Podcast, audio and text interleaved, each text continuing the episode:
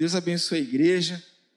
É um, um privilégio, é né? uma honra ter a oportunidade de, no domingo, no domingo de manhã, compartilhar um pouco da palavra com os meus irmãos. É, eu, acredito que a igreja, ela, ela se sente completamente contemplada com a nossa aula pela manhã com o diácono Paulo. Ele foi muito feliz, eu diria que ele foi extraordinário, né? Deus continue abençoando a vida do Paulo e eu creio que Deus tem muita coisa na vida dele, né? Quem estava aqui de manhã sabe que eu não estou é, exagerando. Eu vou pedir aos irmãos para abrir sua Bíblia em na carta aos Romanos, no capítulo 10, versículo 17. Nós vamos ler o texto e depois nós vamos fazer uma oração e depois eu vou fazer alguns agradecimentos e depois eu vou cantar uma canção e quero dar um testemunho e depois eu vou pregar. Acho que até às quatro da tarde a gente dá conta. Amém. Romanos capítulo 10, versículo 17. Eu vou ler. E assim a fé vem pela pregação, e a pregação da palavra de Cristo. Amém. Querido Deus e Pai, em nome de Jesus, nós te agradecemos pelo privilégio, pela oportunidade de, nessa manhã de domingo, podermos é, falarmos um pouco sobre a Bíblia, sobre a tua palavra. Deus, obrigado, porque tu tens sido maravilhoso para conosco. E a minha, a minha oração nessa manhã é que o Senhor nos abençoe e fale com a tua igreja. Não aquilo que está no meu coração, muito embora eu creio que o que o Senhor colocou, eu creio que o que está no meu coração é o que o Senhor colocou, e acredito que é o que nós, enquanto igreja, precisamos ouvir. Assim eu oro a Ti agradecido em nome de Jesus. Amém e amém.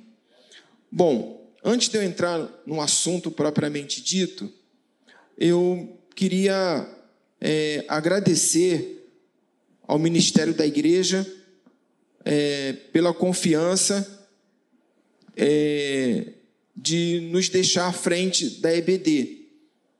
Eu Paulo, as secretárias e os professores. Nós agradecemos a confiança, espero é, poder corresponder minimamente às expectativas e agradecer aos professores que são peças fundamentais, os irmãos que se dedicam, abrem mão do seu descanso, da sua folga, estudam, preparando a aula, investindo recursos do, do próprios para pesquisar e enrique, enriquecer é, a ministração.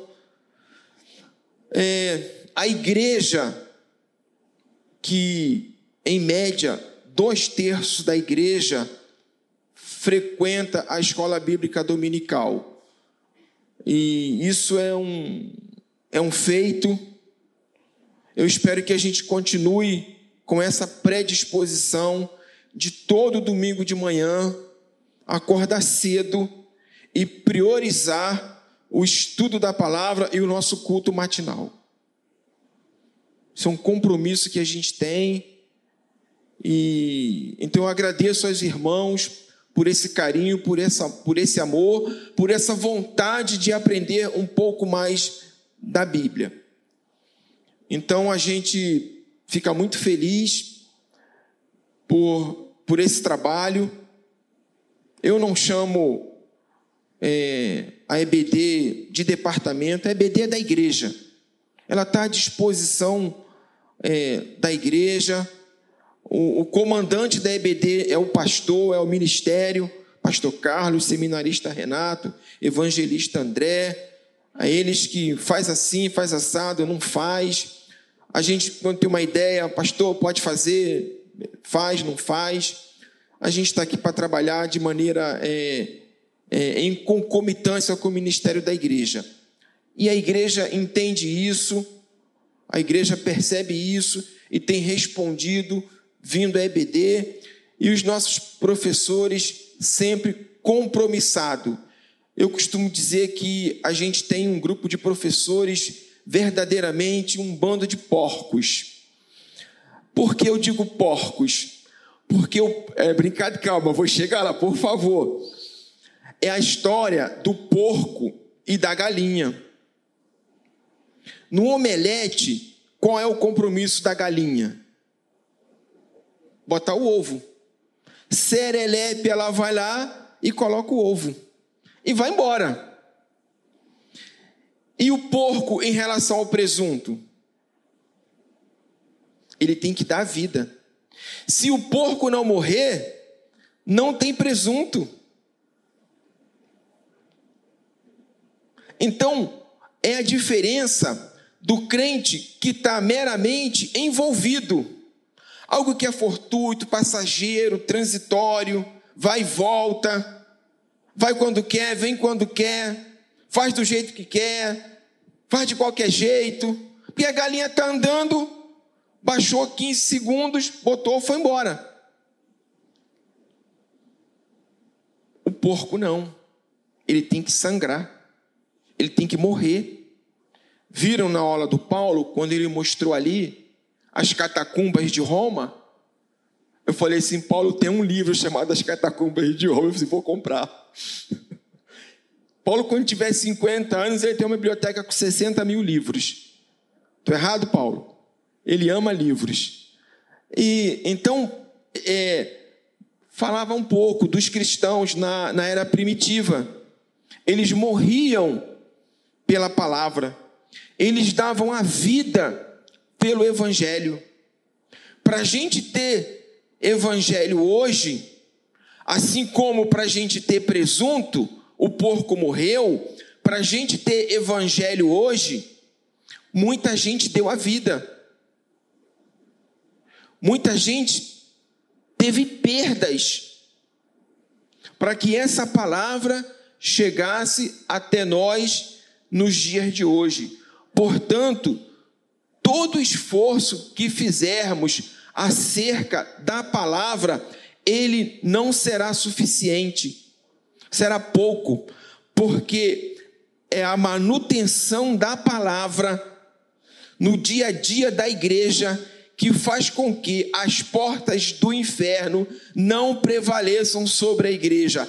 Tirem a Bíblia da igreja Deem à Bíblia uma importância secundária. E não tenha dúvida, as portas do inferno, aí sim, prevalecerão sobre a igreja. Por quê? Porque deixará de ser igreja, não existe igreja onde não tem Bíblia. Claro, a gente está falando de um modo é, abrangente, porque existem países que, apesar de não ter Bíblia, existem as igrejas clandestina em que cada pessoa tem uma folha da Bíblia escondido para não morrer, para não ser perseguido e, e, e vir a morrer. Então eu queria agradecer à igreja, aos professores, ao ministério que entende a importância de estudar a Bíblia. Pois bem, é, o nosso texto aqui tinha uma outra coisa para falar e eu esqueci, depois eu lembro. Que a fé vem pelo ouvir e ouvir é, a palavra de Deus. Quem já passou pela classe de batismo estudou isso.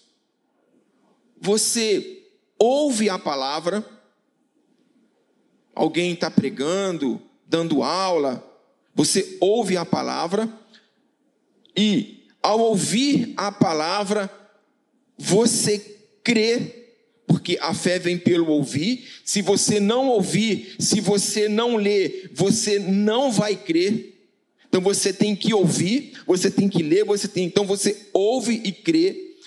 Quando você ouve e crê, você se convence que é um pecador, porque você ouviu a palavra, e aí você se convence da tua condição pecaminosa. Então, ouviu, é, é, creu, se convenceu, ato contínuo, você se arrepende.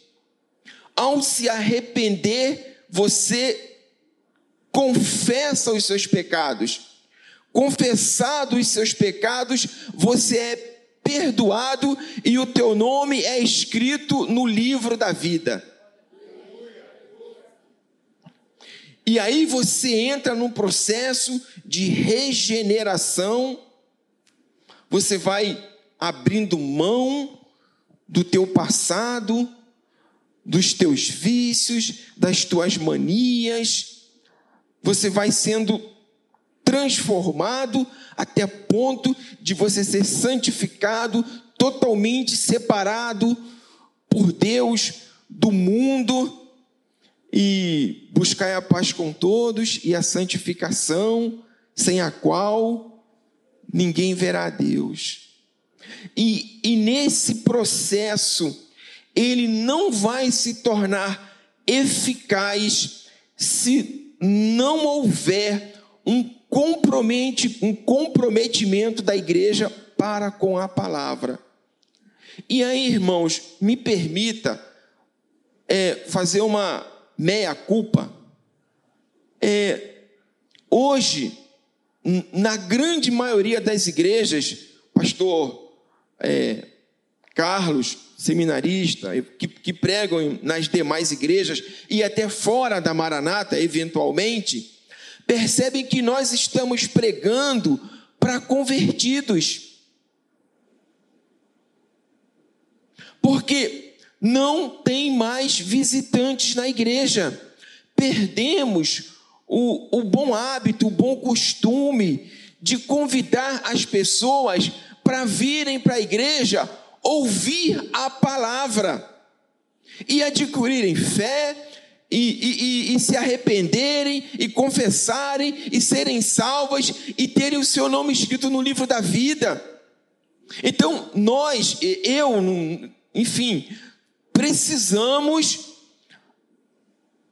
é, convidar as pessoas para ouvirem a palavra. Fiquem tranquilos que no dia que você tiver trouxer seu convidado, não serei eu que vou estar pregando. Vai ter o nosso pastor, o seminarista, vai ter uma boa palavra. Mas mesmo que não o, o seja, por pior que seja a pregação, mas se ela for verdadeira e sincera, ela não volta vazia. Não, não precisa, ah, tem um pregador eloquente, dinâmico, que pula, da, da cambalhota. A, a palavra de Deus não precisa dos recursos, falando isso até da presepada, para alcançar os corações ela precisa ser verdadeira. Claro que tem irmãos que quando pregam são né, ligeiramente engraçados. E mas enfim, se for verdadeira e aquela pessoa chegou ali vazia de Deus,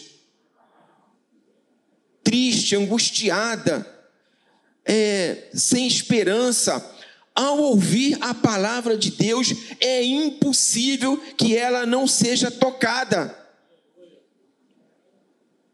É impossível que a pregação verdadeira, sincera, por mais simples que seja,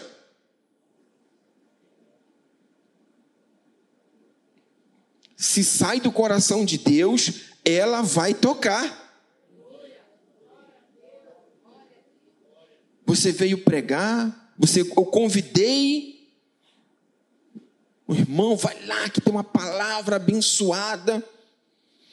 Aí quando você chega, quem vai pregar hoje? Fulano. Hum, mas fulano. Irmãos, se esse irmão, que não é um teólogo, não é um biblicista, mas é um homem de Deus, uma mulher de Deus, na sua simplicidade, ela vai alcançar o coração daquele ouvinte que naquele dia está precisando. Se naquele dia Deus marcou um encontro com aquele ouvinte, não importa quem está pregando, haja o que houver, aconteça o que acontecer, ele vai ser alcançado pela palavra. Porque quando a palavra entra, ela destrói, ela acaba, ela arrasa, porque ela é poderosa. O sujeito pode chegar descrente, destruído, cheio de problemas, cheio de luta, porque, irmãos, quem é que não está aqui que já não passou por um momento de luta, de tribulação, de destruição, de se ver acabado? Aí vem para a igreja, assiste o culto, o louvor, a palavra e sai renovado, porque há poder na palavra. E, e nós precisamos resgatar isso. Quem é crente aqui, eu lembro como é que eu cheguei na igreja. Uma senhorinha, dona Cleusa, ela tinha quatro filhos e ela não deixava os filhos dela ir para a rua e ela chamava os meninos da rua e eu era um deles. Eu catava lata, cobre, fio, papelão para vender no ferro velho para trazer a mistura para casa.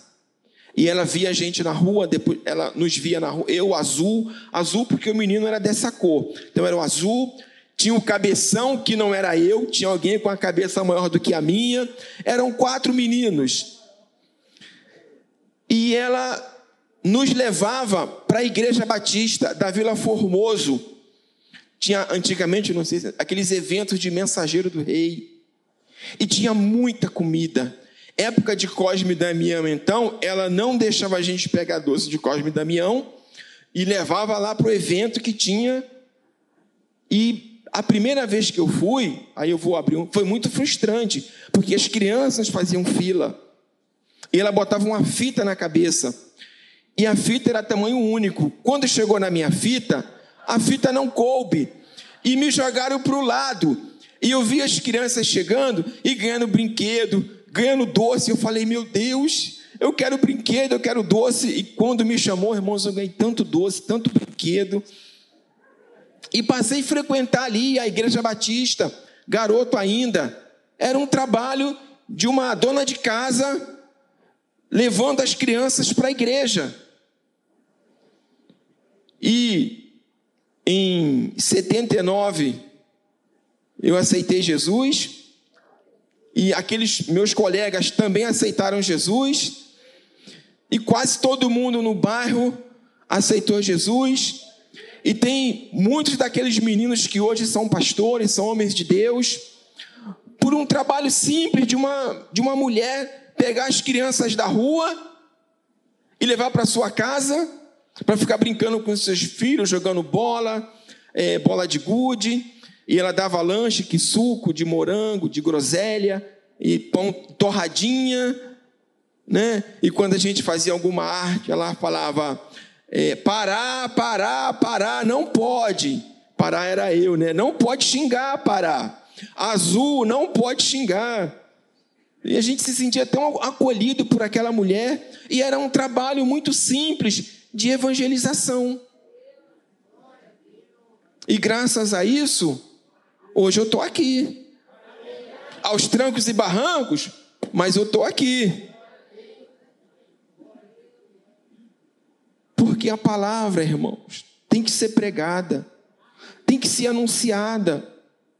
Não importa, vou, desculpa estar batendo nessa tecla. Ah, mas quem vai. Se tiver verdade e sinceridade, ela produz frutos. Então, 2022, vamos trazer gente para a igreja. Ainda mais quem mora perto, quem não precisa, é, né, enfim, de condução, convida. Vem uma vez, vem uma hora, Deus toca. Porque sabe o que vai acontecer? Daqui a, a 20 anos, não tem mais jovens na igreja. Existem países que só tem idosos. Amém. Glória a Deus pelos idosos na igreja. É muito bem-vindo, eu já estou lá. Estou nessa vibe, glória a Deus. Mas a gente precisa renovar. A gente precisa fazer com que o pecador ele ouça a palavra. E essa palavra Então, esse, esse é, é, é, um, é um benefício da palavra. Ela faz com que o ouvinte, ele, ele, ele ouça, ele, ele se convença, ele se arrependa, ele confesse e ele seja transformado. Mas ele precisa ouvir a palavra. Se ele não ouvir, não vai acontecer. Por isso a igreja, ela está nos lugares mais recônditos que você possa imaginar. Tem crente nos hospitais, tem crente nos presídios, tem levando a palavra ao incauto, ao desassistido, ao pecador, marcado pelo diabo para ir para o inferno, mas eu e você temos a oportunidade de levar para ele uma palavra libertadora e por alguma razão nós não o temos feito. Temos negligenciado. E isso, irmãos, não é, é mais que um apelo.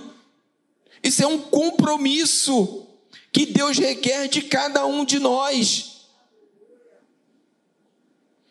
A eficácia da Escritura, o poder que há nela, daquele que ouve ser transformado. E nós não podemos ficar só pregando para os crentes. É uma bênção pregar para os crentes, é muito bom. Nós também precisamos ouvir a palavra, mas o pecador muito mais. Amém, meus irmãos? Pode convidar para a escola bíblica dominical, pode convidar para o culto do ministério de casais, pode convidar para a reunião das mulheres, pode convidar para a reunião de oração sábado de manhã, pode convidar para o culto dos jovens, porque lá como o cal que se pregue a palavra, irmãos. Ah, não tem culto de ministério, não tem problema, é um culto. Não precisa que seja. É um culto de quê? É um culto de louvor e adoração a Deus, independente de quem está dirigindo o culto. Mas a gente precisa, irmãos, desse compromisso. A gente precisa do presunto, porque o ovo, por melhor que seja, ele não é suficiente. É preciso o presunto. Entenderam? Então, esse é o é um, é um benefício da Bíblia para a igreja. Amém. O segundo, a gente encontra em Romanos 1,16. É muito conhecido da igreja. Todo mundo sabe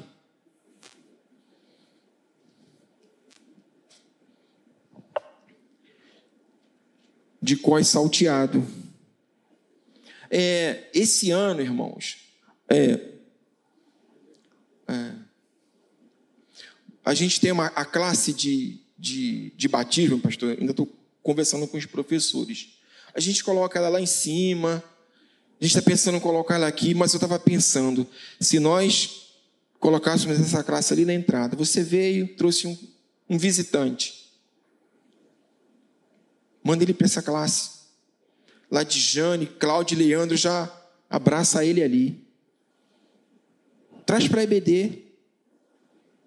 Ah, o visitante só pode chegar às nove e meia. Chega às nove e meia com ele. Mas traz ele para a EBD, depois ele vem, assiste o culto. Mas a gente precisa fazer isso. Eu preciso, nós precisamos. Porque a gente é, é uma missão que o Senhor deu para a gente. Ele podia não ter esse problema, e eu não estou tá falando isso aqui hoje. Ele, ao invés de dar ordem, ir para todo mundo e pregar o evangelho para mim e para você, ele dava para os anjos. Os anjos faziam isso né, de maneira muito fácil. Ou ele podia, ao invés de botar um Paraíba feio e duro que nem eu e pobre, mas eu descobri a hora pronobis, eu descobri que ela tem as mesmas proteínas que a carne, e ó, um abraço, a folhinha, plantei lá em casa, o pé deu, bota no feijão, fico com a maravilha. Parece até que tem picanha ali. Carne tá cara, ora pronobis. Então, é, fui brincar, me perdi aqui. Amém. Romanos 1,16.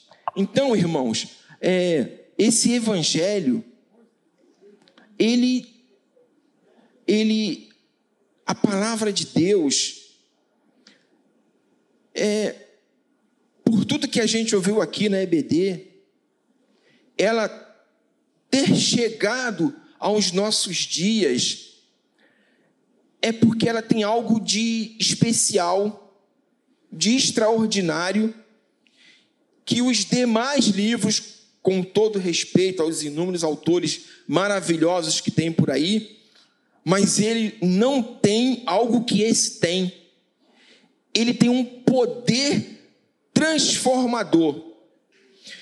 Esteja você no estado que tiver, ao você começar a ler a Bíblia, com todas as limitações que você tem, ao final do término da leitura, você vai perceber uma diferença na tua alma.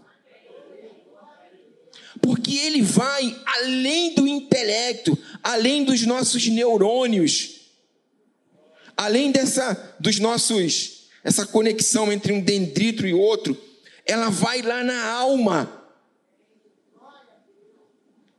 e ela tem o poder milagroso de transformar o nosso estado de espírito. Às vezes você está acabado, destruído, com problema, a luta grande, perdeu isso, perdeu aquilo, e você se depara com a palavra de Deus, e ela restaura a tua alma, ela restaura o teu estado de espírito porque ela é a Bíblia que não sou eu que estou falando. Por que não me envergonho do Evangelho? Porque ele é o poder de Deus. Então, nesse Evangelho, ele tem poder. Não importa em que estágio você o leia. Alguns irmãos vão ler o Evangelho e vão examinar vão pegar seu dicionário do grego, do latim, fazer a hermenêutica, a exegese, e vai lá e vai achar as respostas que ele quer para para sua dúvida. Mas existem pessoas como eu, o semifuncional, que que lê aquilo que está ali. Irmão, vai irmão, eu já estou indo muito no português, quanto mais no grego mas tem poder. Tem poder. E a, e a mensagem, ela é o que? Ela é cristocêntrica. Ela aponta para a Bíblia. Quando você estiver lendo a Bíblia, faz igual aquela mulher do fluxo de sangue. Vai de joelhos, vai rastejando e toca. E toca. Ler a Bíblia, se cabe alguma comparação, é comparado com aquela mulher que tocou nas orlas do manto sacerdotal de Jesus. Ela tocou na orla do manto sacerdotal de Jesus e o que que saiu? Poder. Quando você lê a palavra, irmãos, você está tocando no, na orla do manto sacerdotal de Jesus e está saindo poder. O homem natural não crê nisso, mas eu e você nós cremos e transforma. É impossível tocar na orla do manto de Jesus e não ser transformado. É impossível ler a palavra, não importa em que estágio você leia, e não sair poder. Para salvar, para curar, para libertar, para transformar, para restaurar, para restituir, para tirar a trave dos teus olhos, para mudar tua estrutura, teu comportamento, teu modo de ser, tua visão de mundo. Ao se deparar com a Bíblia, o homem e a mulher, eles sofrem uma tremenda, absoluta transformação. Porque ela é especial algo diferente. a Bíblia, ela nos revela Jesus. Ela aponta de Gênesis a Apocalipse para Jesus. Ao ler a Bíblia, ela está te revelando Jesus, autor e consumador da nossa fé.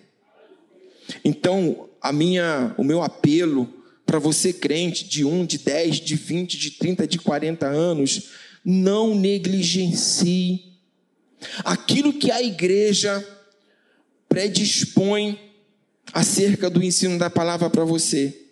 Porque quando uma igreja ela abre 10, 20, 30 salas, praticamente aquela sala ela fica subdimensionada. Você tem um gasto com, de construção daquilo ali, de manutenção, para ser usado uma vez na semana por uma hora. Uma hora para EBD. Então, para muitas igrejas, do ponto de vista orçamentário, do ponto de vista financeiro, é um gasto quase que desnecessário.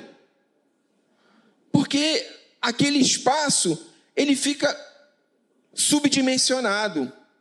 Mas, irmãos, aquela mulher, durante 12 anos, ela só teve alguns segundos. E aqueles poucos segundos que ela tocou na orla, no manto de Jesus, foram suficientes para transformar a sua vida.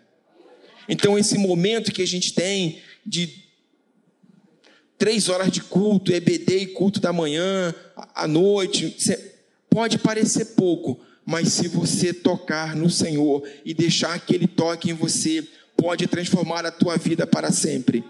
Aliás, eu, eu, nós já sabemos disso, porque todos nós aqui já tivemos uma experiência com Jesus. Então, o que eu estou falando aqui não é nenhuma, nenhuma novidade. Não há aqui nenhum, nenhum fato novo. Então ele é para a salvação de todo aquele que crê.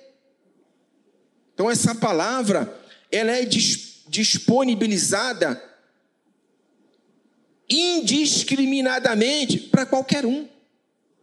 Ela não está restrita ao alto clero, ela não está restrita a um determinado, um determinado é, grupo social, econômico. Todo mundo aqui tem uma Bíblia, se bobear, tem duas, três, quatro, cinco Bíblias.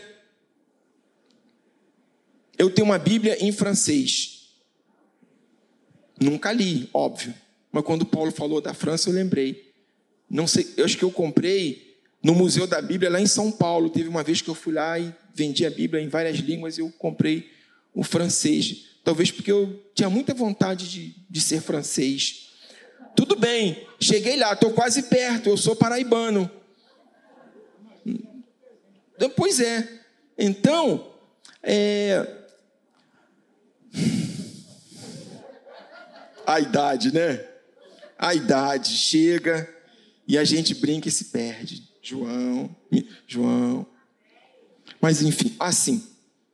É, Agora, é, recentemente, quem tem rede social deve ter visto que o pastor Ed René, pastor Carlos conhece, né? ele já teve na Maranata alguns anos atrás, no Congresso de Homens. Ed René Kivitz. Ah, tá. Eu, eu achava que, que. E ele disse que ele não, não uma série de, de 13 sermões ou sermãos. Sermões ou sermãos. Fica, né? Ele, ele fez 13 sermões e num deles ele disse que é, o título era era cartas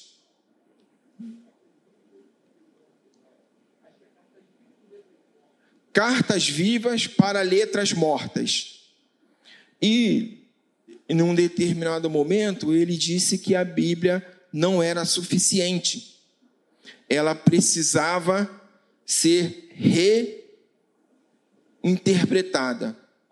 claro que o conjunto da obra fez com que a, a Convenção Batista o, o, credenciar, o, descre, o, o descredenciou. E, e aí ele em, fez um vídeo de 17 minutos, ele dizia que a igreja precisa ser uma igreja inclusiva, onde ela acomoda todo mundo. Aí ela foi, ele foi listando as minorias que é, a igreja deveria é, acomodar. Porém, e, e eu não tenho zero cabedal para me contrapor ao pastor Ed René, porque eu tenho muito apreço e respeito, mas o papel da igreja, irmãos, na minha humilde insignificância, não é acomodar. O, o papel da igreja, pela Escritura, ele é incomodar. Você tem que sair daqui nessa noite incomodado. Eu tenho feito pouco, eu posso fazer mais. Eu sirvo um Deus vivo. Essa vida que eu estou vivendo, eu estou dando brechas para o inimigo entrar. Eu preciso me encher mais, eu preciso ler mais a palavra, eu preciso do Espírito Santo. Eu preciso mais de Deus. Eu tenho que buscar mais. E não eu sair daqui acomodado. Saio daqui livre, leve e solto. Não, eu tenho que sair daqui ponderando, refletindo, revendo. É por aí mesmo? O que, que a Bíblia diz? Eu tenho que mudar alguma coisa. Eu, eu preciso, porque nós estamos num processo de transformação, num processo de regeneração. E, e, e a, a concretização vai se dar no dia que nós nos encontrarmos com o Senhor nos ares. Quando a igreja ela for arrebatada. E aí, um novo nome. Eu vou para a glória. Mas enquanto não, irmãos, a gente erra, cai, levanta, anda, dá três passos, dez passos, vinte passos, tropeça, cai, levanta. Tem um corinho antigo, né, que diz que deu um sorriso só, sorriso aberto, sorriso certo. Quem tem Jesus sabe cantar, vive, vive sempre cantando, mas vive sempre sorrindo. Tropeça aqui, ô, oh, cai acolá, e de novo levanta e começa a cantar. Obrigado, pastor, pela oportunidade. Igreja, nos levantemos para orar e nosso pastor finalizar.